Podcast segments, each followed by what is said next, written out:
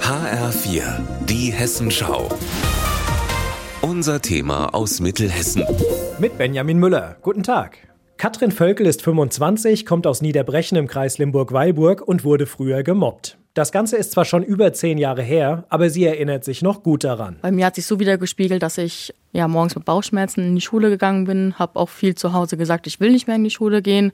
Ja, jeden Tag nach Hause gekommen, unter Drehen, gab jeden Tag irgendwas, wie sie mich bekommen haben. Beleidigen, ausschließen, erniedrigen und das systematisch und über einen längeren Zeitraum. So ungefähr lässt sich Mobbing definieren. Damit unterscheidet es sich auch klar vom Ärgern oder Hänseln.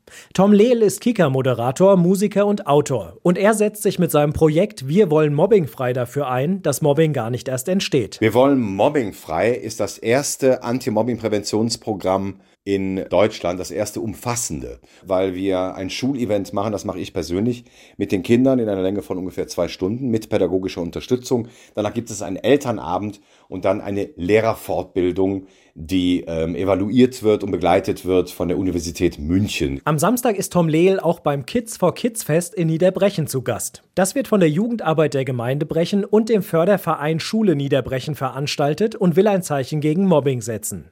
Jeder dritte Jugendliche hat schon mit Mobbing Erfahrungen gemacht, sagt Tom Lehl.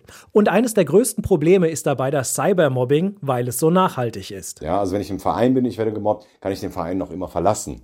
In der Schule kann ich eventuell natürlich nach Hause gehen, mit meinen Eltern darüber reden. Aber ähm, wenn wir davon reden, über, über Cybermobbing im ähm, Internet, da werde ich immer wieder damit konfrontiert. Deshalb ist es ein sehr, sehr starkes Modell und es ist sehr, sehr weit verbreitet. Romy ist neun Jahre alt und geht in die 3a der Grundschule Niederbrechen. Sie ist Mobbinghelferin.